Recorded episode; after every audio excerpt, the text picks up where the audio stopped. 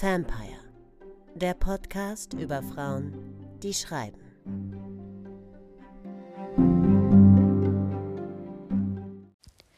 Herzlich willkommen zu einer neuen Ausgabe von Vampire, dem Podcast über Frauen, die schreiben.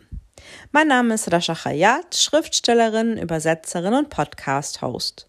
Nach einer kleinen Pause, Urlaub und Grippe sei Dank, melde ich mich dafür heute mit einer absoluten Stargästin zurück. Olga Krasnova muss man wahrscheinlich gar nicht mehr vorstellen. Seit ihrem Debütroman von 2012 Der Russe ist einer, der Birken liebt, ist sie mit ihrer starken und eigenwilligen Stimme aus der Gegenwartsliteratur gar nicht mehr wegzudenken. Seither hat sie drei weitere Romane vorgelegt, zuletzt den historischen Roman Der verlorene Sohn sowie ein extrem spannendes und dringliches Sachbuch Die Macht der Mehrsprachigkeit, das ich wirklich allen extrem ans Herz lege. Sie hat unzählige Preise und Stipendien abgeräumt. Ihr Debütroman ist inzwischen auch als Kinofilm zu sehen. Und neben ihrer Arbeit als Schriftstellerin ist Olga außerdem aktuell als Poetikprofessorin in Wien tätig. Für unser Gespräch hat Olga die amerikanische Autorin Sigrid Nunes mit in den Ring gebracht. Sigrid Nunes hat es erst in den letzten paar Jahren zu größerer Bekanntheit gebracht, obwohl sie schon seit vielen Jahrzehnten schreibt und veröffentlicht. Dieser späte Claim to Fame ist wohl vor allem ihrem Roman The Friend zu verdanken, für den sie 2018 den National Book Award und zahlreiche andere Preise erhielt und der weltweit geradezu ein Hype ausgelöst hat. Seither sind drei ihrer Romane und ein Memoir über die Philosophin Susan Sontag von Annette Grube ins Deutsche übersetzt worden und auch bei uns hat Sigrid Nunes schon eine breite Fanbase eingespielt. Ich gebe es offen zu, mich hat der Hype und auch die Bücher von Nunes zunächst nicht so sehr gepackt und ich war extrem gespannt von Olga zu hören, was genau ich übersehe oder nicht verstehe. Unser Gespräch hat mich Sigrid Nunes am Ende tatsächlich ein bisschen näher gebracht und ich bin gespannt, wie es euch damit geht. Sämtliche Infos über alles, worüber wir sprechen, findet ihr wie immer in den Show Notes. Und wenn euch der Podcast gefällt und Spaß macht, klickt auf eurer Podcast-App doch einfach auf Abonnieren, folgt uns unter Vampire-Podcast bei Instagram und teilt die Folge mit euren Literaturfreunden. Jetzt aber erstmal viel Spaß mit dem Gespräch mit der wunderbaren Olga Krasnova. Liebe Olga, herzlich willkommen bei Vampire. Vielen Dank, Rascha. Es ist so schön, dich zu sehen. Ich freue mich so. Wir haben gerade kurz geredet, dass wir uns schon viel zu lange nicht mehr gesehen haben und voll schön, dich jetzt hier zu sehen. Und danke, dass du dir Zeit nimmst hier für unsere kleine Spielaktion. Wahnsinnig gerne und vielen Dank für die Einladung. Ich bin auch sehr gespannt. Ich fühle mich sehr geehrt. Olga, also, wir haben ja hier bei Vampire, habe ich ja immer ähm, die Absicht oder ja, die Idee, dass ich meinen Gästinnen immer dann die Frage stelle, äh, bringt doch eine Autorin mit oder schlagt jemanden vor, über die ihr unbedingt gerne sprechen möchtet. Ähm, und ich bereite mich dann vor. Und meistens kommen dann irgendwelche AutorInnen oder Autorinnen, muss man nämlich sagen, ähm, Autorinnen, die die äh, jeweiligen Gästinnen schon lange begleiten. Und dann muss ich mich immer auch mit einem riesigen Gesamtwerk vorbereiten. Zuletzt irgendwie mit Simone Schabert über Ilse Eichinger. Da hatte ich auch so ein bisschen äh, Schnappatmung bei der Vorbereitung. Und du hast total schnell, also wirklich äh, irgendwie gesagt, Sigrid Nunes. Ähm, erklär mir das. Also äh, das, äh, das ist jetzt eine zeitgenössische Autorin, die in den letzten ähm, paar Jahren eigentlich auch erst so zu Fame gekommen ist, obwohl sie schon, ich glaube, um die 70 ist. Wie bist du auf sie gekommen? Ich habe sie ehrlich gesagt ähm, auch zufällig entdeckt, auch vor allem dadurch, dass sie ähm, in Deutschland auch im Aufbau verlegt, im Aufbauverlag verlegt wird, ähm, das auch mein Verlag ist. Und ähm, ich war vom ersten Buch an total fasziniert. Und dann habe ich mir alles gelesen, was es von ihr eben auf Englisch gab. Ähm, es ist gar nicht so viel, aber ich finde, jedes Buch ist besonders. Sie macht, ähm, es ist so, wie sie eigentlich Geschichten erzählt oder wie sie schreibt. Ich habe das einfach noch nie irgendwo anders gesehen. Das sind immer diese super harten Schnitte. Das sind auch die Plot-Twists, was irgendwie, der Name klingt irgendwie ziemlich bescheuert, aber was sie macht, ist eigentlich großartig. Und sie bringt immer ähm, auch Geschichten zusammen, die eigentlich überhaupt nicht zusammengehören, aber sie tut auch nicht so, als es überhaupt, überhaupt nötig wäre. Also im Prinzip macht sie das alles, was eigentlich einen guten Roman ausmacht. Ähm, all das unterläuft sie und es funktioniert trotzdem. Es funktioniert eigentlich noch viel besser. Mit welchem Roman hast du angefangen? Ähm, ich glaube, das war der Freund.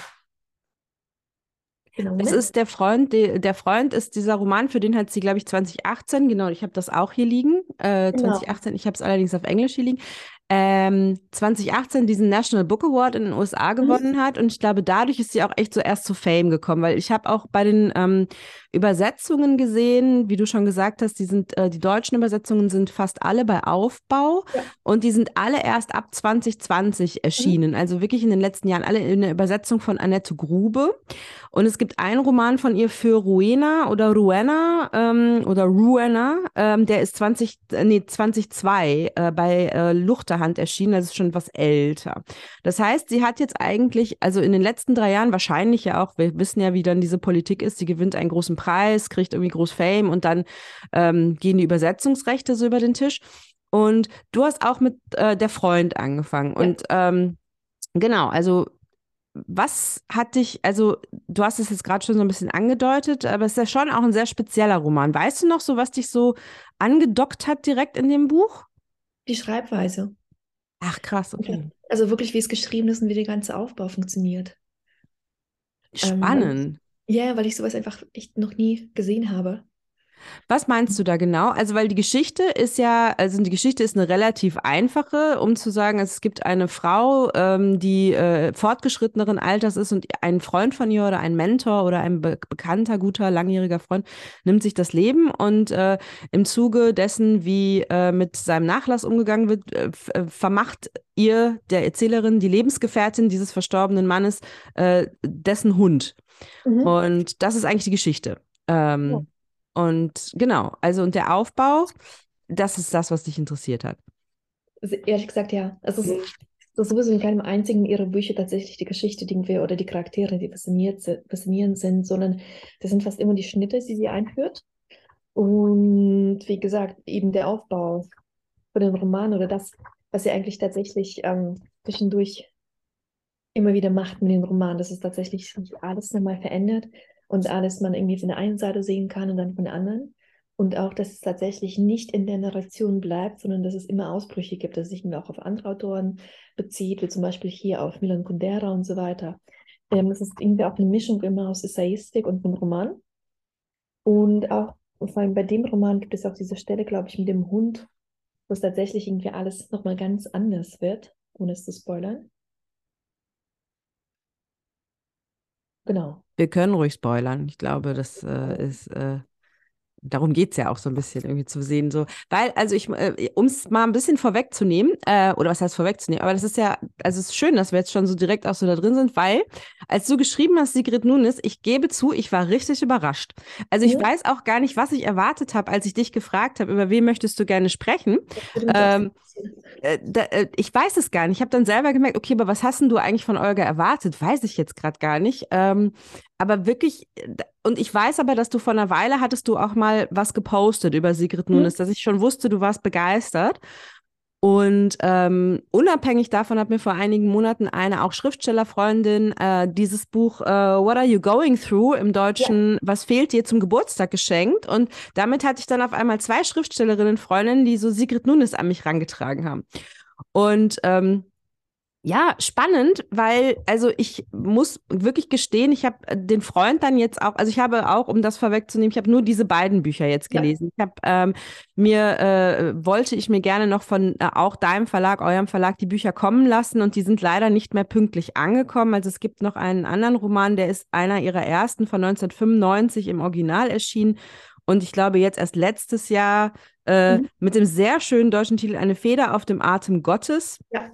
Ähm, das scheint mir irgendwie, also von dem, was ich so aus der Leseprobe gelesen habe, eigentlich so ein bisschen interessanterer Text zu sein. Also nicht als Text, aber so von der Geschichte. Und dann ein, ein naja, wie nennt man es? Memoir über Susan Sonntag, Sempre Susan. Genau. Weil Sigrid Nunes in jungen Jahren mit Mitte 20 so, so eine Art Sekretärin oder so ähm, Zuarbeiterin, wissenschaftliche Mitarbeiterin, auch Mitbewohnerin, auch Freundin ihres Sohnes von Susan. Sonntag war. Ähm, jetzt bin ich so ein bisschen ausgerutscht äh, mit, mit, dem, äh, mit dem Dings, genau, dass ich gesagt habe, dass ich nicht weiß, was ich genau erwartet habe, aber äh, überrascht war über diese Wahl von Sigrid Nunes. Und dann habe ich angefangen, einen Freund zu lesen. Und ich muss jetzt echt zugeben, ich habe wirklich jetzt auch viel rumgelesen und rumgefragt und ich komme, also ich, es kommt bei mir nicht an, sage ich mal. Also nicht so richtig irgendwie. Ich, ich sehe schon auch alles, was du sagst, diese Machart und diese Verschränkung zwischen den literarischen Referenzen und ähm, auch so ein bisschen, es funktioniert auch so ein bisschen, ich habe da ganz viel Joan Didion auch erkannt, wie, wie sie auch immer, also zum Beispiel in diesem Trauerbuch Year of Magical Thinking, ja auch immer dann so die Referenzen aus der Literatur zu Trauer heranzieht, um dann so ein bisschen in diesen eigenen, in die eigene Erzählung äh, zu kommen. Es ist jetzt kein Roman, aber ähm, auch, dass man immer merkt, okay, das ist eine intellektuelle Person, ähm, die ihr Handwerk ranzieht, um einen gewissen Komplex zu verstehen. Und in The Friend geht es, oder der Freund geht es halt viel um Trauer und auch um also die Trauer des Hundes und die Trauer der Frau und wie sie sich dann auch treffen. Und ähm, streckenweise ist das auch echt rührend, vor allem wenn sie über den Hund spricht. Jetzt ist das Buch runtergefallen. Ähm, aber irgendwie ist mir das nicht angekommen. Und äh, aber das ist ein totaler Hype. Also dieses Buch wird abgefeiert ohne Ende. Und ich wollte jetzt eigentlich mal überlegen, ob du mir das mal erklären kannst. Warum kommt das bei mir nicht an oder warum ist das so ein Hype oder beides? Also was, was verstehe ich nicht? Hm, ich glaube, wenn es bei dir nicht ankommt, dann kommt es einfach nicht an, dann macht es also. Dann ist es halt etwas. dann ist es das bei Geschmackssache. Dinge nicht an, die, genau, hm. die andere faszinieren. Aber ich unterrichte auch ihre Bücher immer wahnsinnig gerne. Ach, krass. Mhm. Hm. Was tatsächlich, ähm, glaube ich, was sie wahnsinnig kann, ist tatsächlich ähm, den Roman nochmal, also das Genre des Romans nochmal komplett neu zu begreifen. Und ähm, was ich halt auch mag, dass es sich eigentlich überhaupt nicht um Regeln kümmert des Schreibens, ähm, vor allem aus dem Amerikanischen kommt, wo es irgendwie sehr klar ist, was ein well-made ähm, Play oder auch ein Buch ist. Und das nochmal komplett zu widerlegen, aber auf eine Art zu widerlegen, dass es irgendwie ein, einfach absolut richtig ist. Und also tatsächlich mein Lieblingsbuch von ihr ist tatsächlich das hier. A Feather of um, on the Praise of God. Mhm. Und da geht es nochmal um einen ähm, Taxifahrer, der aus Russland stammt und um sie, die eigentlich eine Balletttänzerin werden wollte, es beim nicht geschafft hat zu früh. Und es geht irgendwie auch um Klassismus und um den Zugang zur Bildung und ähm, auch um ihre eigene Herkunftsgeschichte. Ähm, und ich weiß nicht, es gibt tatsächlich irgendwas in all ihren Büchern, das mich trifft mhm. oder das mich fasziniert, ohne dass ich das tatsächlich ähm, klar sagen kann. Das liegt daran und daran und daran. Das ist irgendwie, das ist einfach die perfekte Literatur für mich. Ja, das kann man ja oft auch eben, wie du sagst, wenn es einem nicht ankommt oder wenn es ankommt, oft kann man es ja gar nicht so, äh, so richtig irgendwie ähm, mit dem Finger irgendwie drauf zeigen. Und das, was du sagst, das leuchtet mir auch ein. Also diese neue Erfindung von Form oder dieses neue Begreifen von Form und das Verschränken. Ähm, der, der literarischen Referenzen. Und ich bin tatsächlich auch ein bisschen traurig, dass ich dieses, äh, die Feder auf dem äh, Atem Gottes äh, noch nicht lesen konnte, weil eben, also was mich, die Frage, die ich mir, die ich mir dann auch immer stelle, wenn ich euch einlade und dann euch zu euren ähm, äh, Wahl, zu eurer Wahl befrage, ist eben dann auch immer, kommt mal bei mir natürlich sofort, okay, wie steht diese Wahl im Verhältnis zu der Arbeit der jeweiligen äh, Gesprächspartnerin. Ne? Also was hat jetzt sozusagen äh, Sigrid Nunes mit deiner Arbeit zu tun? Und da ich jetzt eben nur diese beiden Bücher erstmal vorliegen hatte, habe ich erst gedacht so, aber also ich sehe da gar keine Verbindung. Also, hä? Hm. Also Olgas Arbeit und das, was Sigrid Nunes da macht, also da sehe ich keine Verbindung. Und dann habe ich aber eben so ein bisschen weiter recherchiert. Und ich meine, ich weiß ja auch über dich, also nur weil wir uns privat kennen, du recherchierst ja wahnsinnig gerne. Ne? Du bist ja mhm. irgendwie auch so eine super akribische eigentlich, also ich erinnere mich noch dran, als du an Gott ist nicht schüchtern gearbeitet hast, ähm, hast du mir mal gezeigt, du hattest da schon zehn Notizbücher voll mit Material, ohne dass du auch nur eine Zeile mhm. Roman geschrieben hattest. Und da habe ich gedacht, okay, ist es das vielleicht auch? Dieses immense Wissen, was diese Frau irgendwie mit reinträgt und so scheinbar mühelos irgendwie verwebt in diese Stoffe, weil das ist, kommt jetzt auch in beiden Büchern irgendwie vor. Ähm, Überhaupt nicht, ehrlich gesagt. Mm, okay, also, spannend. Tatsächlich, ihre Arbeit hat nichts mit meiner zu tun. Und vielleicht bin ich gerade deswegen so von ihr fasziniert, weil es einfach eine Schreibweise ist, die ich niemals im Leben zustande bringen würde. Mm. Einfach so komplett auch anders ist von meinen, äh, von meinen Romanen. Oder wie ich Romane baue, wie ich Romane denke, wie ich, also wie ich überhaupt Figur, Figuren denk, denke. Und ähm, ja. das ist genau, es ist einfach komplett gegenteilig. Und ich glaube, das ist vielleicht mir genau deswegen, finde ich es irgendwie so geil, weil es halt irgendwie, ähm, weil es halt mir was gibt, was ich halt nicht selber nicht zustande bringe. Und was mir halt einfach noch komplett einen anderen Weg zeigt. Ah, das ist aber ein super Ansatz eigentlich. Das ist natürlich jetzt von mir auch super platt gedacht, ne? Immer wenn ich euch einlade, dann so, hm, okay, alles klar, sehe ich total eindeutig die Verbindung und so. Und ähm, aber natürlich, klar, dann irgendwas zu sehen, wo man sagt, so, boah, das könnte ich nie oder das, das äh, habe ich Mhm. so noch nie gedacht. Und hast du das Gefühl, du lernst gerade auch was? Also hast du dann, in, also inspiriert dich das dann ganz platt gesagt zu denken, so, oh, ich könnte auch mal irgendwie versuchen auszubrechen aus der Art, wie ich einen Roman denke? Im Prinzip ja, ich meine, ich denke es mir immer wieder, aber es ist halt dann letztendlich dann gar nicht so einfach am Schreibtisch. Es ist ja auch nicht so, dass ich irgendwie so vorhabe, ein komplett, also ein komplett Secret Newness ähm, zu kopieren. Also das wird nicht Na gut, das gelingt das ja auch halt nie. genau. Aber es ist halt, eine, es, es, ich kann es nicht wirklich benennen, auf welche Art und Weise es vielleicht irgendwie in meine eigene Arbeit ähm, reinfließen wird oder nicht, aber ähm, irgendwie bestimmt. Aber vielleicht auch gar nicht. Hm. Ja, am Ende kommt es ja immer irgendwie dann doch am, äh, am anderen Ende wieder raus und so. Ähm, und woran, also glaubst du, vielleicht hast du da auch Einsichten, weil du im gleichen Verlag bist. Ich hatte, ich bin nicht so sicher, wie es in Deutschland läuft, also für Sigrid Nunes und für die Bücher. Also man sieht sie schon überall, aber ich habe so ein bisschen das Gefühl, dass sie so sich zu einem Feuilleton-Liebling irgendwie entwickelt hat. Also der Freund, da scheinen sich wirklich alle drauf einigen zu können. Und ich war dann wirklich gestern so weit, äh, ich war mit einer Freundin in der Sauna und war dann Mhm. noch wirklich noch so in den Restzügen der Vorbereitung. Und ich habe wirklich an meinem eigenen Verstand gezweifelt. Ich dachte, was, was sehe ich nicht, wo sich alle drauf einigen können. Und äh, ich irgendwie sag so, boah, nee, ich ja, verstehe es. Also ich raff es irgendwie nicht. Und äh, deswegen interessiert mich jetzt, weißt du, hast du irgendwie eine Ahnung, äh, hast du mit anderen dich schon drüber ausgetauscht? Gibt es Leute, wo du die deine Begeisterung da teilen? Auf jeden Fall die Lektorin, die es eingekauft hat. Mhm. Ich glaube, wir sind Ja absolut. gut, klar, sonst hätte sie es nicht eingekauft. Und nächstes Jahr kommt auch ein neues Buch von ihr raus, mhm. ähm, auf das ich schon sehr warte. Ähm, ich kenne tatsächlich sehr viele, die das teilen. Mhm. Die Spannend. Begeisterung, aber ich glaube, ja. Vielleicht muss ich da mich nochmal irgendwie, weil es ist ja auch so ein bisschen so, wie du sagst, also es, äh, vielleicht ist es auch so, die Charaktere geraten in den Hintergrund, äh, also bei den beiden Büchern, die ich jetzt eben kenne, also man kriegt kein richtiges, klares Bild von Ja. Figuren. Es gibt auch eigentlich im Grunde genommen nichts, was man. Plot nennen könnte. Also so, ne, wo man sagt, ja, okay, es gibt natürlich so diese, diese Grundidee und, und eigentlich geht es um diese Beziehungen. Es geht immer um die Beziehung zu Menschen und äh, um, um so große globale Themen wie eben, ne, In the Friend Trauer und Einsamkeit. Also ähm, wahrscheinlich würde man das böse in der Literaturwissenschaft Thesenromane nennen oder so etwas. Und ähm, ich glaube, was mir auch einfach so ein bisschen, aber das ist bestimmt auch Geschmackssache. Ich hatte halt, ich habe ja Komparatistik studiert. Und The Friend, irgendwann habe ich dann so einen kleinen Wutanfall gekriegt, dachte, boah, das ist so ein kompara komparatistisches ähm, Schlüsselspiel. Also es kann man so einem Komparatisten hinwerfen und der muss dann irgendwie die ganzen intertextuellen Referenzen äh, ähm, erkennen, finden, wie so ein bisschen wie so ein Kreuzworträtsel. Ne? Also das halt teilweise haut sie dir ja um die Ohren auf einer Seite irgendwie so. Und übrigens, wie du gerade schon gesagt hast, äh, bei äh, Kundera steht das. Und dann irgendwie übrigens Abdijk sagte so und so. Und dass man dann manchmal so ein bisschen das Gefühl hat, so was macht, was, was ist das mit diesem Name-Dropping? Also das gehört natürlich jetzt in The Friend, in dieses Milieu, weil es in diesem East Coast College-Milieu irgendwie spielt. Ne? Glaubst du, dass sie da sich auch ein bisschen lustig macht darüber? Also ist das auch satirisch gemeint?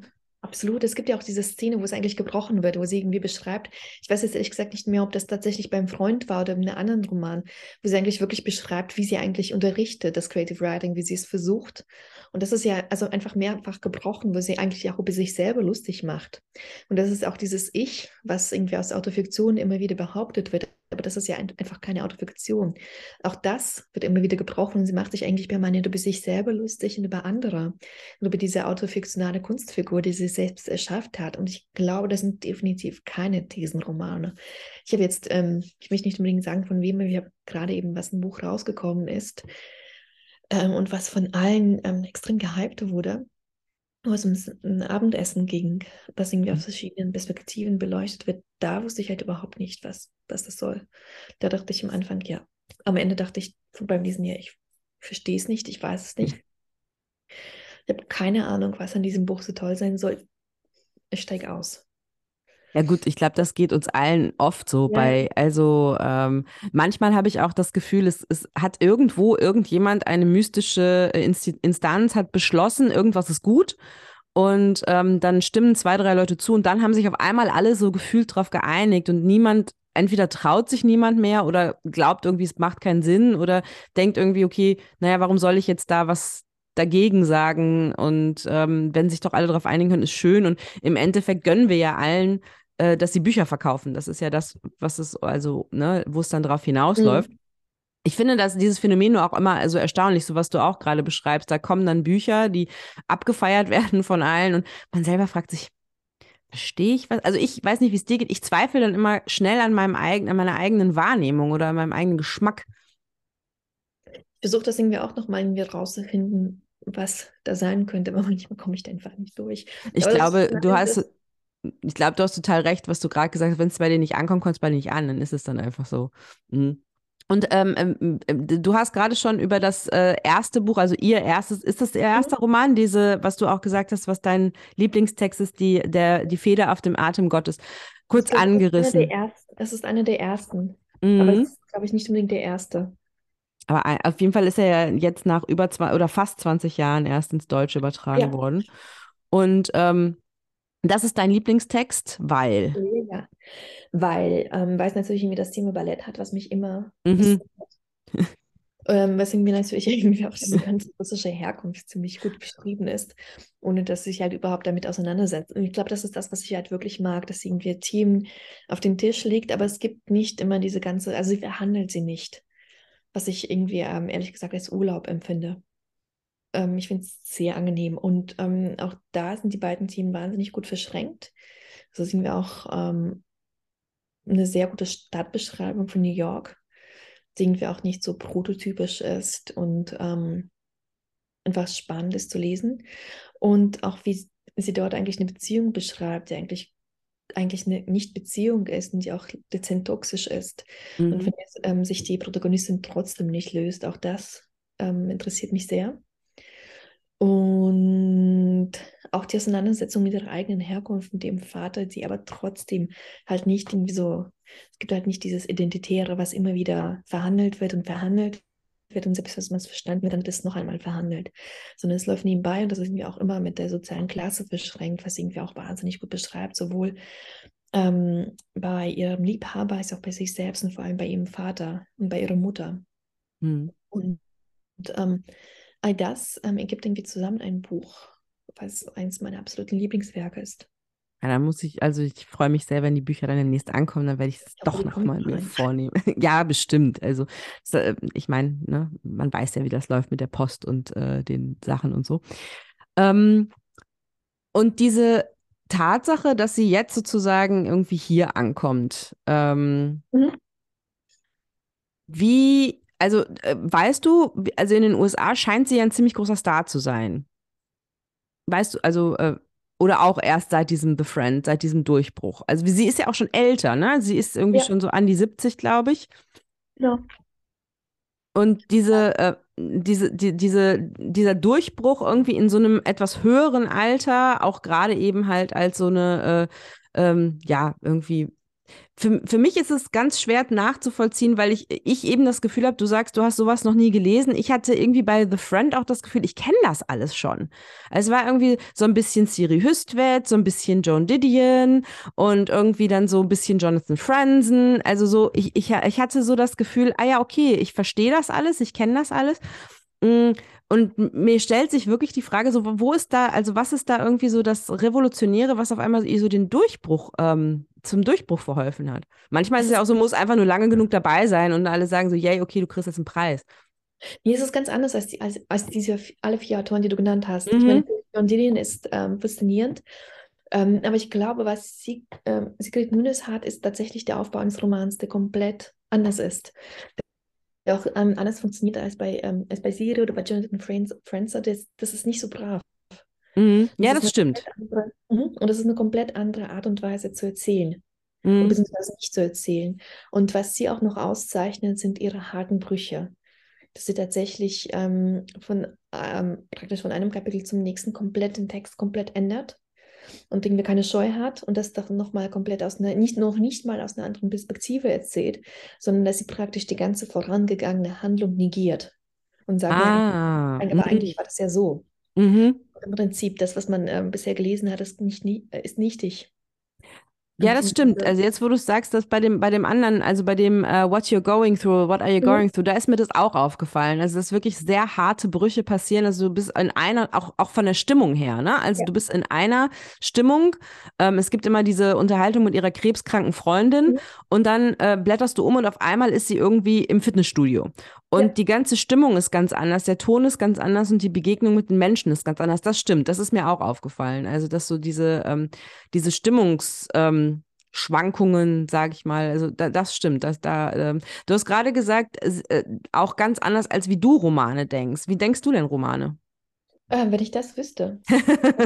Ich glaube, ich, glaub, ich gehe tatsächlich viel mehr von den Figuren aus und von der und von irgendwelchen. Ähm, sind auf jeden Fall, ähm, die Figuren sind viel stärker. Das ist, glaube ich, mein Aufbau ist kohärenter. Und ähm, ich erzähle viel mehr als sie. Mm, ja, das stimmt. Und Das kann ich bestätigen. So, es ist wahrscheinlich einfach klassischer. Mm, Und das, was auch immer damit gemeint ist. wobei du dich ja auch nicht scheust, irgendwie verschiedene, also dein letzter Roman war ein historischer Roman, also äh, scheust dich ja auch nicht irgendwie in andere, also als jetzt die klassische Gegenwartserzählung ähm, irgendwie Ja. anzupacken. Also das scheint, also es interessiert dich ja auch. Und ähm, das Susan Sonntag Buch, hast du ähm, das auch ähm, gelesen? Also kannst du uns da auch was zu erzählen? Äh, ja, aber das, ich finde, das ist mir eins der schwächsten. Ah, spannend. Warum? Also das, ähm, ich, ich weiß es nicht, aber irgendwie mich hat es nicht wirklich bekommen. Es ist, also, es ist sehr interessant, aber es ist halt natürlich wieder ähm, sehr auf Susan Sonntag fokussiert. Gut, klar. Es Äh, geht um ne, sie, ne? Aber es ist halt, genau, ähm, es ist trotzdem wahnsinnig gut gemacht, es ist interessant, aber es ist trotzdem nicht, glaube ich, vergleichbar mit ihren anderen Büchern.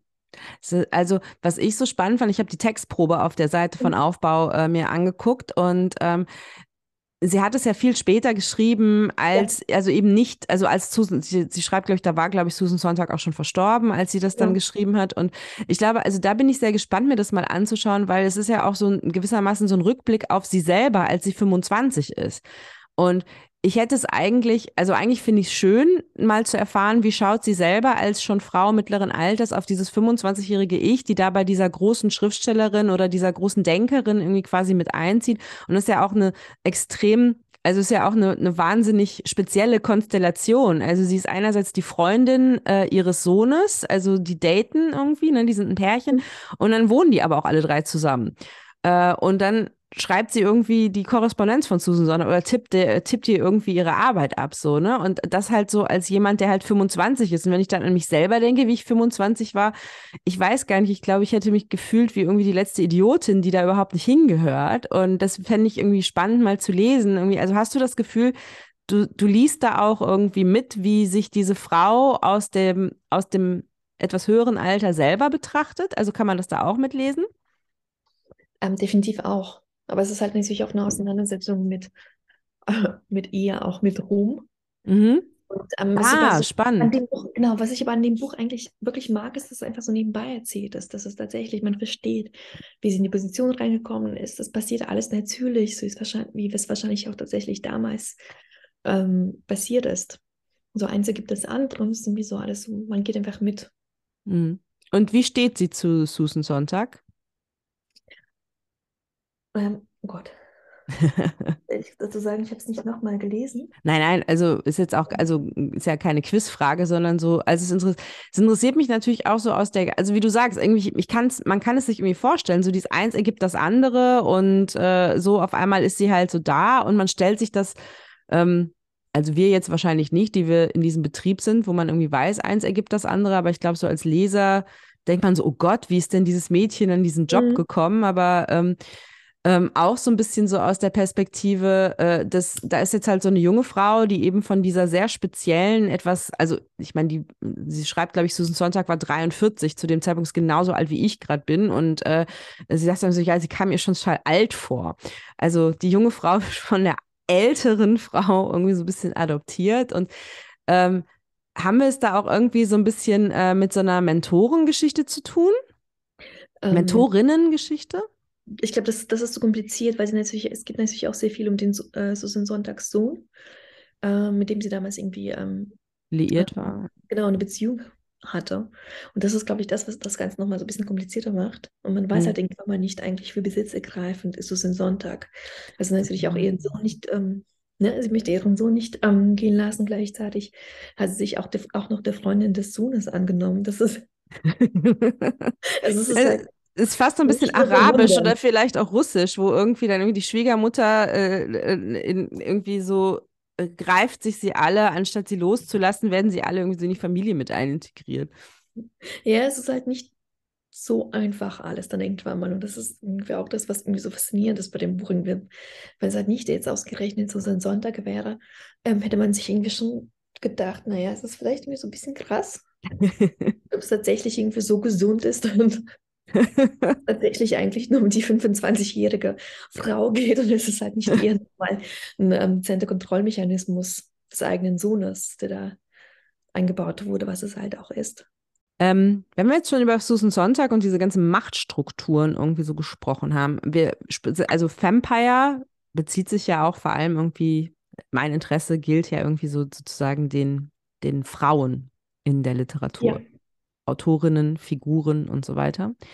Ähm, wie siehst du das bei Nunes? Also, ich natürlich, ihre Erzählerinnen sind alles Frauen.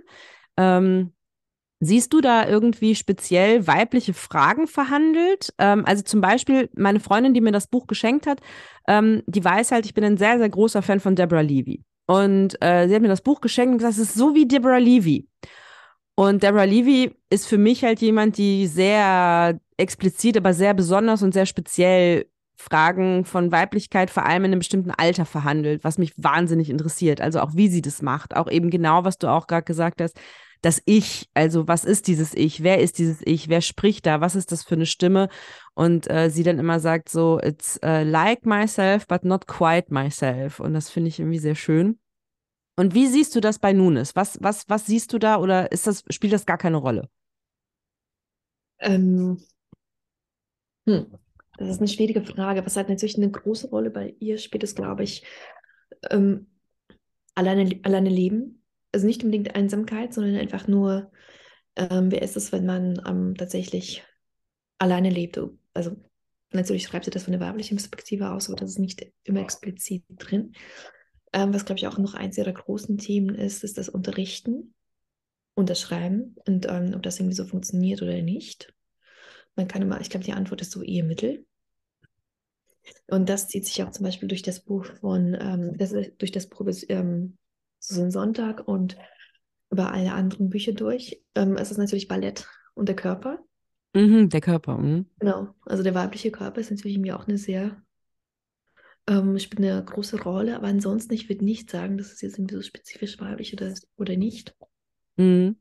Also was, was ich auch mitgelesen habe, ich, das ist natürlich, wenn man eben in diesem Betrieb auch schon so lange drin ist, wie auch wir bei The Friend, ist auch so diese, diese wirklich sehr, einerseits schon fast klischeehafte, aber wir wissen ja, Klischees sind aus Gründen auch Klischees, diese Sicht auf eben diese, diese Dynamik zwischen männlichen, vor allem älteren männlichen weißen Autor, Autoren und dann das Verhältnis, also auch eben eigentlich völlig klischeehaft, aber wir wissen, es ist halt wahr der Typ, der sich da das Leben genommen hat, der eben auch Schriftsteller und auch äh, unterrichtet hat, ähm, der eben seine Studentinnen immer mit ins Bett genommen hat und irgendwie Wife One, Two and Three und die ganzen Freundinnen und ähm, sie sich dann auch so ein bisschen lustig macht. Es gibt einen Satz, wo dann so, now you're truly a dead white male. also, ich habe halt, und wie, wie, du auch sagst, sie spricht auch über dieses Unterrichten und auch, wie sie zum Beispiel äh, mit einem Studenten, einem männlichen Studenten, äh, dessen äh, Arbeit im Workshop dann besprochen wird. Ähm, und das dann so kritisiert wird, also auch aus dem Panel, aus, den, aus der Gruppe, äh, dass kein Sex vorkommt in, in dessen ähm, Text. Und er ihr dann später in der Sprechstunde äh, versichert, da kommt total viel Sex vor äh, in seinen Texten, sogar richtig drastisch und furchtbar und es wird vergewaltigt und genötigt und alles. Aber er würde das für den Workshop immer rausstreichen. Ähm, und würde das nicht vorstellen. Und sie sagt dann, ja, warum denn nicht? Und er sagt dann nur, come on. So. Also ich habe schon das Gefühl, dass sie sich auch so über die Geschlechterdynamik im Literaturbetrieb ziemlich auslässt, auf eine Art, wenn man es irgendwie so mitliest, oder? Ich weiß es nicht, bei mir ist es vielleicht tatsächlich der, mir schon so betrieben bin, dass mir das vielleicht gar nicht mehr auffällt. Ja, ich glaube, es ist, also ich war auch so, ich war auch so ein bisschen hin und her gerissen, ne? eben mit dieser Idee, die Frage halt, okay, ist das jetzt wirklich lustig gemeint? Macht sie sich wirklich lustig? Oder ist das, da hatte ich zwischendurch so ein bisschen so die These, ist das der Grund, warum das bei den Feuilletonisten so gut ankommt, weil die alle selber vorkommen im Buch? So? Ja, ich glaube, also, aber ich glaube, die kommen nicht eine gute Art und Weise. Auf eine gute Art und Weise, nee, aber ich meine auch mal, let's, let's be serious, manchmal merken sie das auch nicht, ob sie auf gute, dann denken sie immer nur, Hauptsache sie kommen vor. Ja, das ist, ich, ich finde ja, das sind einfach wahnsinnig gute Bücher, aber das ist schon mhm. mit, äh, mit um, ähm, What Are You Going Through, wenn wir hingeht um einfach, I went to hear a man give a talk. Das ist der mhm. erste Satz. Mhm, das stimmt, ja, das ist ein super erster Satz. Schreibt sie die ganze Zeit, wie tatsächlich, wie diese Rede gegeben wird und, äh, und alles Mögliche.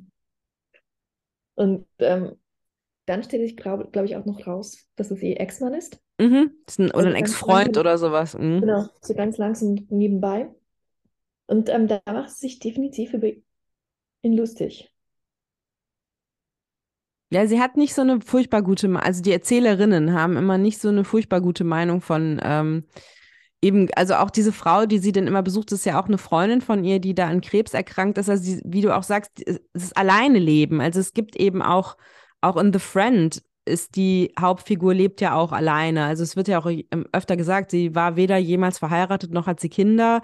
Ähm, mhm. Was auch der Grund ist, warum dann die Frau Nummer drei sagt, ja, nimm du doch den Hund oder willst du den Hund nicht nehmen? Und ähm, auch eben in What You're Going Through, die Freundin, die da an Krebs äh, stirbt, hat auch keinen Partner mhm. und keine Familie. Also diese, ähm, ich denke jetzt gerade, ich denke gerade laut. Ähm, dass ich mich frage, ob das vielleicht auch ein Grund ist, warum das alles gerade so wahnsinnig gut ankommt, weil es vielleicht auch so zeitgemäß ist. Also diese Themen, weil ich meine, dass jetzt über Form geredet wird, wie du jetzt sprichst, das ist natürlich eine Schriftstellerinnen-Sicht. Ne? Also dir fällt es auf, weil du mit dem Handwerk vertraut bist. Ich bin mir manchmal nicht sicher, ob das bei ähm, äh, äh, normalen Lesern so in der Form äh, bewusst ankommt wie bei dir ähm, oder bei Leuten, die eben irgendwie damit sozusagen zu tun haben und ob das aber diese Themen, also diese, dass sich da so viele Leute drin wiederfinden, dass sie einfach auf einmal alleine irgendwo im Krankenhaus liegen und irgendwie niemand zu ihnen kommt und äh, ähm, also es ist einfach viel um alleine sein geht. Denke ich gerade so. Ich denke laut nach. Ja, das ist ja, ich meine, das war ja eigentlich nie anders. Mm. Irgendwie auch sehr, ich meine, das, das Ding ist, weshalb man sich, glaube ich, auch da so drin wiederfindet. Ich meine, selbst wenn man Kinder hat und so weiter, das ist ja nicht so, dass man am Ende nicht alleine im Krankenhaus liegt. Das ist ja irgendwie auch eine ähm, Illusion, dass irgendwas, dass tatsächlich so Kinder haben oder Familien haben, das davor schützen wird. Ich meine, die Kinder werden auch später beschäftigt sein. Oder das ist schon allein die ganze Frage der Pflege. Mhm. Das heißt, man kann auch so viele Kinder haben, die Wahrscheinlichkeit, dass man später in einem ähm, in einem Heim endet, ist sehr, sehr hoch. Und ähm, selbst wenn, ich, ich glaube, wenn man das, selbst wenn das nicht passiert, das wird es eigentlich noch schlimmer. Mhm. Aber es ist, glaube ich, einfach so grundsätzlich die ähm, eine sehr lange, äh, eigentlich eine, sowieso eine Frage dessen, wie man eigentlich sein Leben zu Ende bringt. Und ich ähm, erinnere mich irgendwie so noch, als ich aufgewachsen bin, die ganze Zeit, also da gab es einfach keine Heime. Und die ähm, Erzählungen von pflegenden Angehörigen damals waren, es war einfach nur ein Albtraum von vorne bis hinten den man einfach ähm, nur entweichen konnte, wenn, ähm, wenn die Eltern früh genug starben.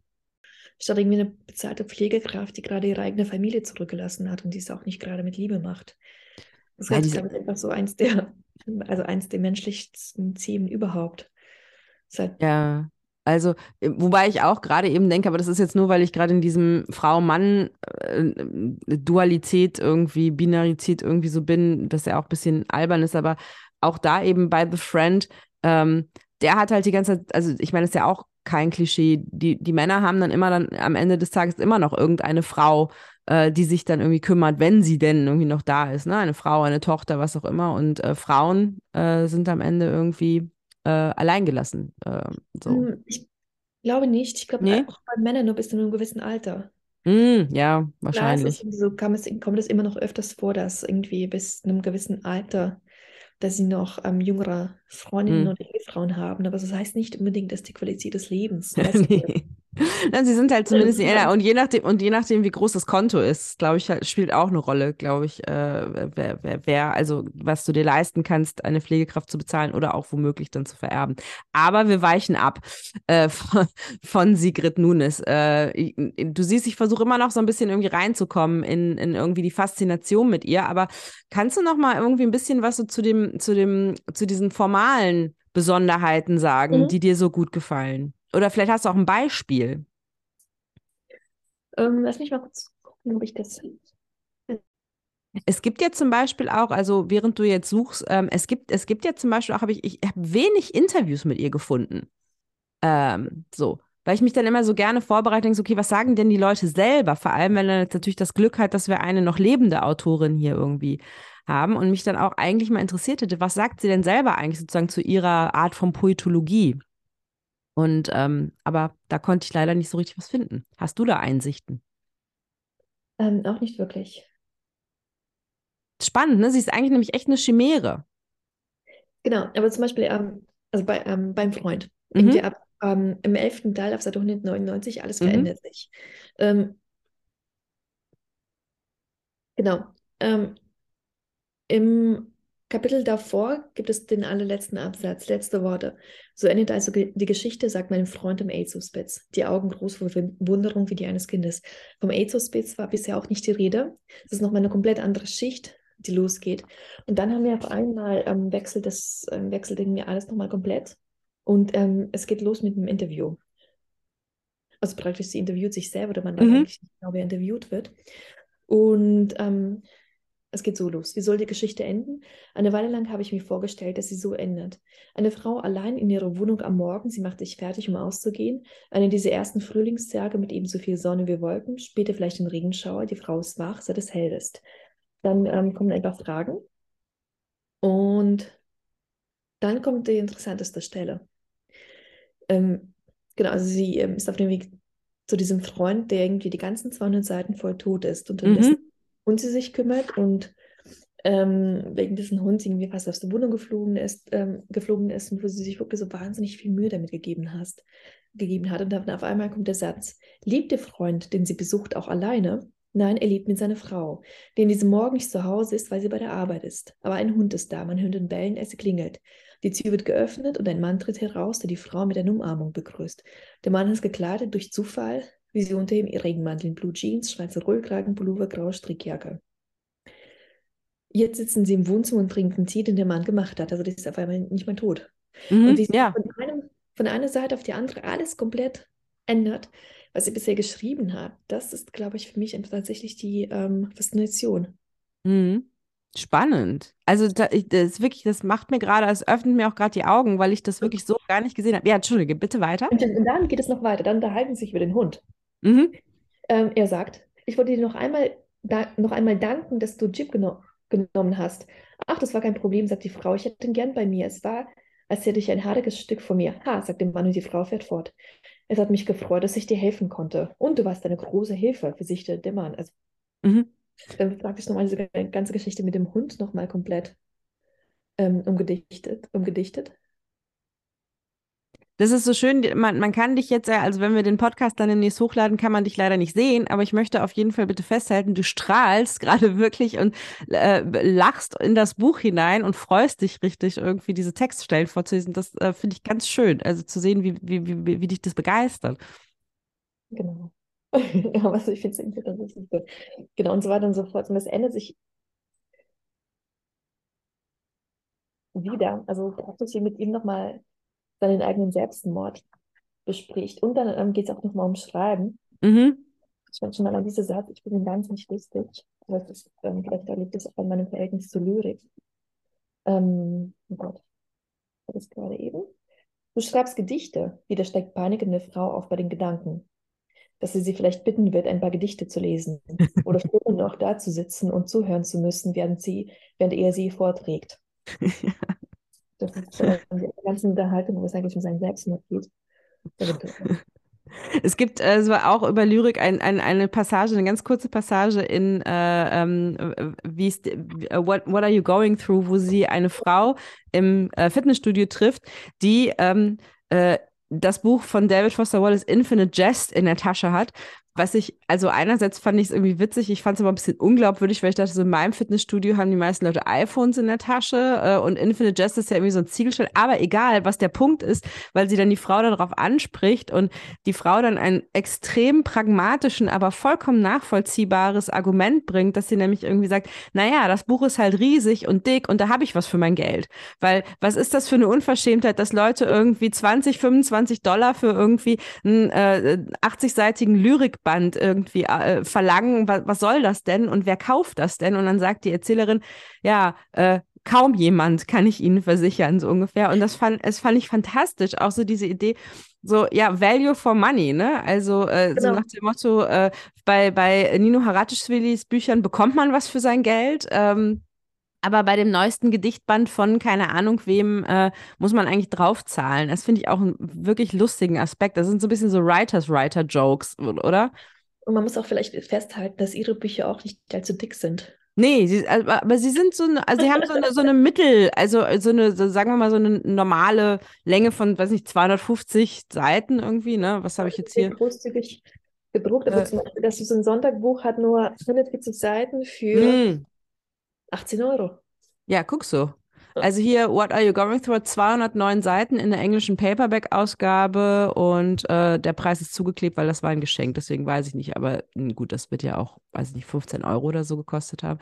Aber es finde ich eine sehr schöne, es finde ich so eine sehr schöne, also eine Spiegelung äh, also das sagt ja auch nicht die Erzählerin, sondern eben halt die Frau, die sie im, ähm, im Fitnessstudio. Das sind schöne Beobachtungen, die man dann so hat und sich dann irgendwie so rausgeholt fühlt aus seinem kulturell konditionierten Bereich und sagen so, oh, mhm. oh ja, man kann ja irgendwie keinen Preis auf Kultur setzen. Doch kann man. Das hat ja einen Preis. Also. Alles hat seinen Preis. Ja, das Problem. ähm, hast also ich habe ja gerade schon gefragt, okay, ob dich das jetzt inspiriert und so, aber lernst du was von ihr? Also machst du die Notizen, wenn du das liest, oder oder äh, speicherst du das einfach nur ab oder denkst du irgendwie so, ah so, weil also ich zum Beispiel, ich lese gerade irgendwie Fleckenverlauf von Theresia Mora und ich streiche die ganze Zeit da wild rum und denke mir so, ja, cool, super, so irgendwie ähm, coole Form. Ich mache das nie beim Lesen. Ich mache mir nie mm. was, ich streiche auch nie was an. Echt? Okay, spannend weil du einfach nur liest und das einfach nur aufnimmst und, äh, und dann genau, stellst du es zurück. Sowieso, weil, ja, weil ich halt sowieso, wenn ich das ehrlich gesagt, wenn ich das nochmal brauche, dann muss ich sowieso neu lesen. Mhm. Und ähm, weil ich Unterstreichungen in Büchern hasse. Also bei Kopien ja, aber das macht mich wahnsinnig.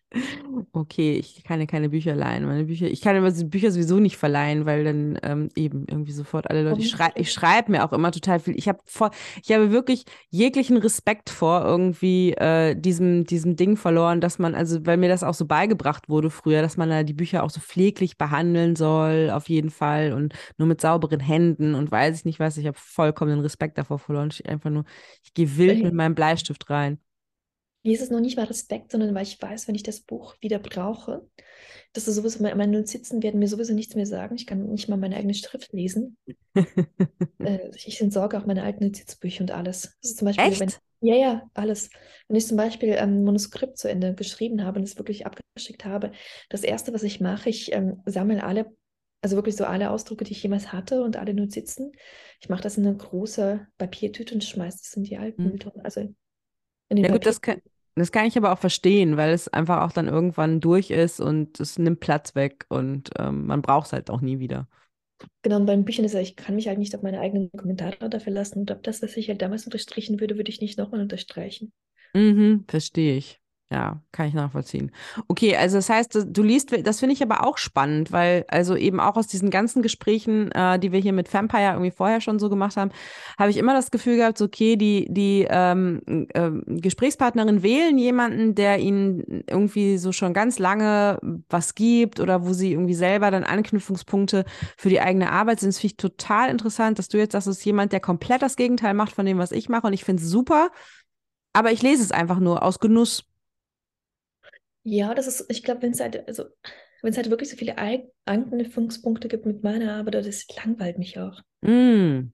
Also ich will halt mich in meiner Freizeit nicht auch noch mit mir selber auseinandersetzen. Ja, das ist dann der Moment, wo bei mir Reality-TV einsetzt. Da gucke ich dann irgendwie die Real Housewives. Wie das auch. Das ist vielleicht schwierig. Irgendwann schreibe ich mal was über die Real Housewives. Ich weiß noch nicht so genau was, aber ähm, es, Äh, ist, freue äh, mich schon drauf. es ist ein Text. Die Real Housewives sind ein Text. Auch das, aber das ist wiederum ein. Das ist auch, wäre auch mal was hier für, für Vampire, weil es geht ja auch um Housewives, die eigentlich auch keine Housewives sind und äh, aber wiederum was anderes. Wie ist das mit Fragen, also äh, der Weiblichkeit oder der, also du bist ja nun auch, du bist Mutter, ähm, du schreibst auch irgendwie, also jetzt nicht über dein Muttersein, was ich ehrlich gesagt sehr angenehm finde. Ähm, aber du hast zum Beispiel in diesem Buch, ähm, in deinem Buch äh, Die Macht der Mehrsprachigkeit, das ist ja mit Sicherheit natürlich auch inspiriert durch deine eigene Familienaufstellung. Ähm, du sprichst Russisch, also als deine Muttersprache, du sprichst aber natürlich auch Deutsch als quasi zweite Muttersprache. Dein Mann, weiß ich jetzt nun, ist Syrer, spricht Arabisch, ihr sprecht miteinander Englisch. Ähm, deine Kinder wachsen mit wahnsinnig vielen Sprachen auf und also das ist gewissermaßen eher eine Erziehungs- oder, oder Sozialisationsfrage, aber Fragen von, von, von irgendwie Frau sein, Weiblichkeit, Gender, Feminismus in deiner Arbeit sehe ich jetzt eigentlich auch nicht explizit irgendwie verhandelt, oder? Treibt dich das um? Nein, gar nicht. Mhm. Also das Ding ist, was mir aufgefallen ist, ich wurde einfach nicht als Frau erzogen, Mhm. Was heißt das für dich? Ähm, weil ich einfach so, ähm, mir ist es irgendwie so, tatsächlich, als wir dann irgendwann mal mit meinen Eltern im Kaukasus waren, also einfach so viele Fragen haben sich einfach in meiner Familie und meiner Situation nie gestellt, dass ich halt irgendwas nicht kann, weil ich eine Frau bin. Mhm. Äh, meine beide o beiden Urgroßmütter haben studiert. Mhm, okay, gut, alles klar. Genau, Das also heißt, du siehst auch wirklich so, sagen so, okay, du bist nicht als Frau erzogen worden, wenn du das sagst, dann meinst du nicht als quasi Hausfrau, Kochen, irgendwie zu Hause, Kinder, aber auf gar keinen Fall irgendwie Beruf oder schon gar nicht Akademie. Also das ist so das, was du meinst, oder? also ich meine, also, ähm, Kinder standen nie außer Frage. Ja, gut, klar. Mhm. Also Kochen war halt immer so, entweder man konnte es oder man konnte es halt nicht. Und zum Beispiel, ich habe nie irgendwas geschafft, also ich glaube, ich kann okay kochen, aber ich habe es nie irgendwas geschafft, irgendwelche Gerichte von meiner Mutter zu lernen. Mhm. Sage ich immer total. Ähm, so Haushalt hält sich sehr in Grenzen. Ehrlich gesagt, Bei überhaupt uns allen. Ich glaube, das ist eine generationelle Krankheit. Nee, Also gibt da paar, die in meiner Generation deutlich besser sind als ich. echt. Ja, Es ist ich halt- bin auch nicht gut drin. Mir ist es, ähm, mich interessiert es einfach nicht. Mhm. Also mir ist es einfach so egal. Also das heißt, es kommt auch wirklich, also du beschäftigst dich damit, weil es ist ja nun auch gerade wirklich so sehr hip, also en vogue. Auch vor allem irgendwie habe ich das Gefühl, es gibt so eine ganze Generation, die so in, naja, vielleicht auch tatsächlich noch ein bisschen, also jünger als ich auf jeden Fall, dein Alter, aber jünger, irgendwie sind die sich so mit ihrem Muttersein in der Arbeit auseinandersetzen, im, im, im Schreiben und so. Und im Gegenzug irgendwie auch dann mit ihren Müttern. Also es ist gerade, kommt gerade so, kommt mir vor, als würden wir sehr viel im Moment darüber lesen. Aber du hast da, also das interessiert dich alles gar nicht, dich damit auseinanderzusetzen. Ne, es, das Ding ist, ich glaube, man kann Mutterschaft halt nicht verändern. Es gibt natürlich diesen großen Schock, der einsetzt, dass das Baby klein ist, aber dann verdreht man es halt auch. Mhm. Also ich glaube, das ist irgendwie, ehrlich gesagt, nach drei Jahren kann man sich irgendwie auch selber nicht mehr erkennen oder sehr sowieso. Und ähm, ich verstehe auch ehrlich gesagt nie, was das Vereinbarkeitsproblem mit dem Schreiben und dem Muttersein sein soll, was eigentlich so das Privilegierteste ist. Es ist nicht so, dass man irgendwo acht Stunden die Fabrik geht und die Zeiten nicht schieben kann. Klar, vieles an Lesereisen geht nicht mehr. Ich Mhm. habe auch ähm, im Literaturbetrieb so viele Sprüche gehört, wie zum Beispiel, als ich mit dem ersten Kind noch schwanger war, ja, also wirst du jemals noch wieder schreiben? Ach du Scheiße. Es ist ja, aber es ist ja in jedem Beruf so. Ja. Äh, Also ich glaube, so eine Schwangerschaft auf der Vergünden auf der Arbeit ist nicht gerade das Highlight meines Lebens, egal in welchem Zusammenhang. Ähm, genau, aber ich, also, ich weiß es nicht, ich finde es irgendwie, ich glaube, mich lang, also, ich glaube, mich Mhm. langweilt ziemlich schnell. Mhm. Ja, ich, ich finde das, ich finde das angenehm, dass das ist also halt, also ich mich in, ich meine, weißt du ja auch, wir kennen uns, wir kennen uns echt schon lange, äh, dass ich einfach irgendwie nicht deswegen, aber da ich mag alles, was du machst und deine Arbeit und ich finde es spannend und ich finde, ich lerne immer wieder so viel und das Buch irgendwie über die Mehrsprachigkeit ähm, ich habe es total abgefeiert, weil ähm, ich einfach dachte so, ja, naja, warum haben wir nicht eigentlich schon mindestens seit 30 Jahren so ein Buch irgendwo? Es sind ja auch Dinge, also i- Fragen, die mich ja auch umtreiben und die, die, die mich interessieren und ähm, meine Malesen mit der deutschen Gesellschaft überschneiden sich mit deinen, glaube ich, auch viel. Ähm, ähm, und die haben wenig mit Geschlecht zu tun, sondern mehr mit Herkunft äh, und Herkünften und äh, Privilegien äh, gewisser Herkunftsstrukturen äh, und so. Und deswegen finde ich das da irgendwie wieder. Ich fände es halt auch, also äh, wie du bist ja nun auch irgendwie in, einer, in einem anderen sozialen Kontext gewissermaßen, was du gerade sagst, du bist nie als Frau großgezogen worden. Mhm. Das, das Weiblichkeitsbild, und das finde ich jetzt eigentlich auch eine spannende Frage in Bezug auf das, wie wir jetzt hier gerade irgendwie über Weiblichkeit nachdenken. Ich versuche ja immer den Leuten irgendwie, wenn mich jetzt jemand fragt, zu sagen, die arabische Gesellschaft wird immer als wahnsinnig machistisch ähm, gedacht, gerade hier im Westen und so. Und wenn ich dann immer sage, naja, aber die mächtigsten Frauen, die ich kenne, sind meine arabischen Verwandten, also meine Tanten und Großmutter und irgendwie so, weil die eine Form von Macht ausüben in ihrer eigenen domestizierten Welt, die ich hier irgendwie nicht so erlebt habe. Also diese Struktur ist irgendwie eine ganz andere und dieses Gefühl, dass man irgendwas nicht kann oder nicht machen kann, das, das habe ich auch nie mitgegeben bekommen. Siehst du da irgendwie also stößt du dich da an irgendwas an den aktuellen oder beteiligst du dich da gar nicht dran? Also liest du da gar nicht mit an diesen aktuellen Debatten, Fragen, Vereinbarkeit, Pandemie und Schreiben und Muttersein und sowas alles? Ich finde, ähm, es gibt einfach so eine Sache beim Schreiben. Das ist halt einfach ein ziemlich großer Luxus. Mhm. Das ist eine Frage der Privilegien. Wer kann sich, also niemand muss schreiben. Nee. Also es ist halt nicht, es ist keine, es ist halt, ne, auch diese ganze Kunstquatsch. Das ist nicht keine innere Berufung. äh, es ist nicht so kein großer Mythos dahinter. Das ist ja alles Nein, ne, das Machen ist halt ein Job. Das ist ein Job, das machen wir, weil wir ziemlich viel Glück haben. Manche von uns müssen davon ähm, leben, andere machen es irgendwie, weil der, ähm, weil der Partner Arzt ist und man hat irgendwie Mhm. Möglichkeit zu schreiben. Aber das ist also, ich glaube halt nicht an diese ganzen, ich muss jetzt einfach, ich muss jetzt einen Roman schreiben, das muss jetzt alles rausnehmen. Muss, es nicht. Man kann irgendwie auch genauso gut ins, äh, ins Büro gehen, genauso glücklich sein oder nicht glücklich. Mhm. Das hat jetzt nichts per se mit dem Schreiben zu tun. Deswegen ist mir diese gan ganze Diskussion, ehrlich gesagt, sehr fremd. Mhm. Aber worüber wir definitiv mal sprechen sollten, ist Mhm. das Schul Schulsystem. Mhm. Und das finde ich irgendwie, ehrlich gesagt, ähm, ich bin ja erst mit elf ins System gekommen in, in Mhm. Deutschland. Und ähm, ich hatte es selbst nicht so krass in Erinnerung wie jetzt. In der Grundschule ist schon allein, wie viel Zeit das braucht, um ein Kind durch die Schule zu bringen. Wie viel, wie viel Geld und wie viel, ähm, also wie sehr man sich drum kümmern muss. Das finde ich irgendwie, ähm, das finde ich erschreckend. Es ist halt zum Beispiel, ähm, Didaktik der Mathematik der zweiten Klasse ist definitiv nicht meine Kernkompetenz. Ich glaube, wir werden mir alle besser daran beraten, wenn ich halt einfach nur meine Studenten und Studierenden ähm, unterrichten könnte, statt irgendwie ähm, da, also statt irgendwie so Nachmittag, ganze Nachmittage mit Mathe zu verbringen. Mhm. Ich mir so versucht habe, weil der Unterricht mal wieder einen Monat lang ausgefallen ist, das irgendwie dem Kind beizubringen. Mhm. Oder sonst halt Lesespäße. Und ähm, es ist einfach, glaube ich, einfach eine extrem große soziale Frage. Mhm. Auch unser ganzes System ist einfach darauf ausgerichtet, dass niemand nachkommen sollte. Ja, das stimmt. Also, ne? Das heißt, die unteren Schichten sollen da bleiben, wo sie sind. Und das ist Ja. ihr Problem. Ja. Und ähm, Schulen sind marode, es gibt nicht genug Lehrkräfte, das ist mir alles scheißegal. Das ist einfach nur, ähm, weil, ähm, weil die Leute sich nicht kümmern. Mhm. Ja, ich meine, ein Stück weit, das ist halt so ein kapitalistisches, äh, äh, eine kapitalistische Frage. Auch Privilegien sind ja immer auch eine kapitalistische Frage. Also wer das meiste Geld hat für irgendwie Privatlehrer, für Nachhilfelehrer, für irgendwie Haushaltshilfe, ähm, der kann bestehen und der kann weiterkommen im System. Aber wenn du so, also wenn man so den Wölfen zum Fraß vorgeworfen wird, dann ist es ja eben so ein Friss- oder Stirb-Mechanismus, oder? Ich glaube, das ist kein Kapitalismus. Ich glaube, das ist fu- ne, ähm, so ein Überbleibsel aus dem feudalen System. Wenn es halt wirklich, Mm. kapital- also wenn es wirklich kapitalistisch wäre. Es gibt eine wahnsinnig gute Untersuchung von einem amerikanischen Wirtschaftstheoretiker oder glaube ich Wirtschafts, ich weiß es nicht mehr. Aber auf jeden Fall, der hat einfach nachgerechnet. Also das ist irgendwie so komplett ohne Ideologie, ohne alles, der hat einfach nachgerechnet.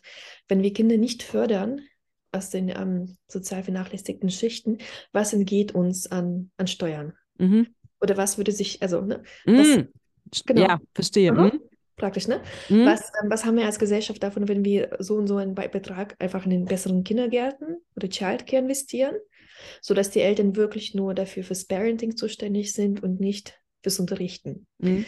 Was, also, was würde uns das kosten, wenn wir das alles wirklich als Staat bezahlen würden und dann nachgewiesen, was es dann irgendwie uns an Steuern wieder bringen würden? Mhm. Und das ist komplett überzeugende kapitalistische Logik. Das macht Sinn. Mhm. Was wir halt haben, ist halt dieses feudale System. Das, Ja, nein, also ne, ja, nee, also das Gymnasium ist halt leider nur für, ähm, für Max und Moritz. Das geht, also, geht leider nicht. und nicht für Hamza und Laila. Äh, genau, ne? Ja, also. Äh, das Mittelmeer schaffen. Das ist halt nicht mal Kapitalismus. Ich glaube, wenn wir das einfach nur kapitalistisch lösen würden, wären wir heute weiter. Ja, aber das meine ich eben, ne? Das ist also in dem Moment, wo du halt, also wo, also nicht, dass irgendwie, also, ne, irgendwie Hamza und Leila äh, bessere, also die hätten natürlich bessere Chancen, wenn Papa von Hamza und Leila äh, Chefarzt ist und sich mehr Geld leisten kann, aber, oder mehr, mehr leisten kann, aber nichtsdestotrotz haben sie es ja irgendwie mit mehr Vorurteilen zu tun. Also das wissen wir ja auch alles. Es ist ja auch keine, also es ist ja auch nicht ausgedacht. Also das verhandelst du ja auch alles in dem Buch und ähm, das, ja, also hast du das Gefühl, dass du da irgendwie nochmal irgendwie weiter reingehen willst in deine Arbeit oder hast du jetzt mit dem Buch alles gesagt und, und also, weil ich schon finde, dass ja gerade jemand wie du, also ich meine, ich weiß nicht, dass als Romanstoff eignet sich das jetzt nicht wirklich, aber ähm, so jemand wie du hat da natürlich wahnsinnig Autorität und auch irgendwie das Wissen und die Möglichkeit, irgendwie was voranzubringen. Hast du das Gefühl, das hat irgendwie die Nadel bewegt? Ähm, ja, dadurch, dass es auf jeden Fall in den Duden Verlag erschienen ist. Mhm, mhm, ja. Also ich glaube, an jeden anderen Verlag, dann wäre es irgendwie so, ja, ja, klar. Deswegen die schon wieder schneller, dass dadurch, dass da Duden draufsteht, hat es ziemlich viel verändert, sodass es tatsächlich ernster genommen wird als so. Also ich weiß nicht, wie so in vielen Rezensionen wurde es irgendwie auch so abgetan und so belächelt, aber es wird extrem viel gelesen. Mhm.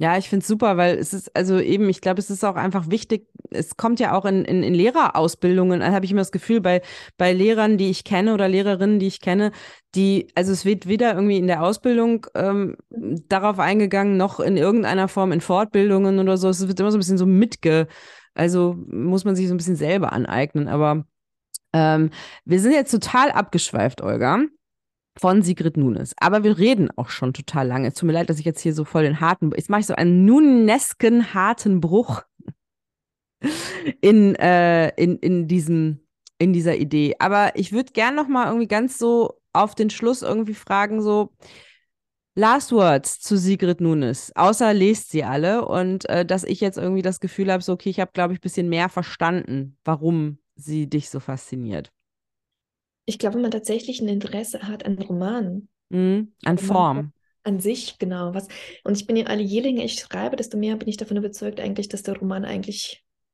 nur mit der Form zustande kommt oder fällt. Und ich glaube, das ist tatsächlich irgendwie so das Allerwichtigste, was ein Roman ausmacht, ist die Form.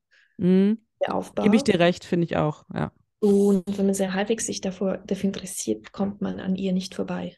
Ja, ich muss es unter dem Aspekt jetzt nochmal lesen. Ich war wirklich, also ich muss gestehen, gerade bei The Friend hat mich dann dieses Name-Dropping irgendwann wirklich so ein kleines bisschen genervt fast. Ich dachte so, oh, so eine kleine Enzyklopädie. So, so, es kommt dann mhm. manchmal auch so ein bisschen so neunmal klug daher. So, guck mal, was ich alles gelesen habe.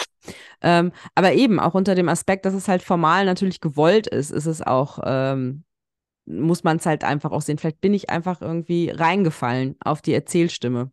Und das ist ja auch ganz gut, ne? Das heißt, ich bin irgendwie so voll in den Hasenbau reingefallen und ähm, habe das irgendwie ganz anders begriffen.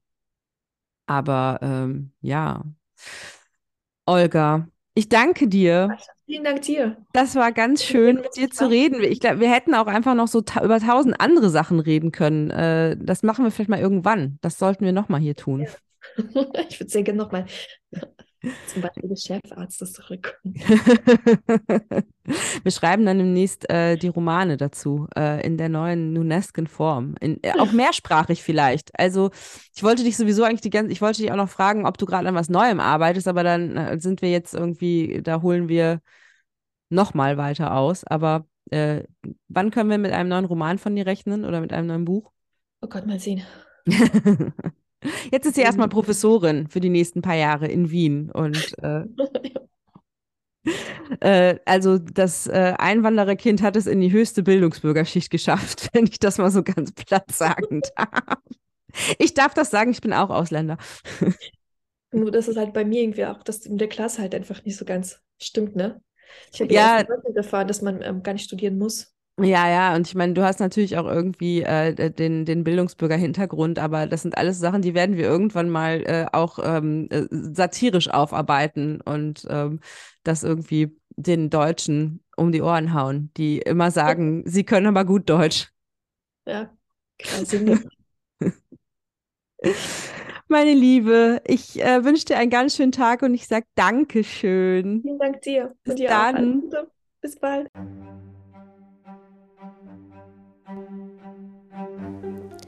Das war die neue Ausgabe von Vampire, dem Podcast über Frauen, die schreiben. Diesmal mit der großartigen Schriftstellerin Olga Glasnova, die mit mir über die amerikanische Autorin Sigrid Nunes gesprochen hat. Sämtliche Infos über alles, was wir gesprochen haben, findet ihr wie immer in den Show Notes. Und wenn euch der Podcast gefällt, dann klickt doch einfach auf Abonnieren, folgt uns bei Instagram unter vampire-podcast und teilt alles mit euren Literaturfreunden. Mein Name ist Rasha Khayat, Schriftstellerin, Übersetzerin und Host und Erfinderin von Vampire. Und bis zum nächsten Mal wünsche ich euch allen eine ganz gute Zeit.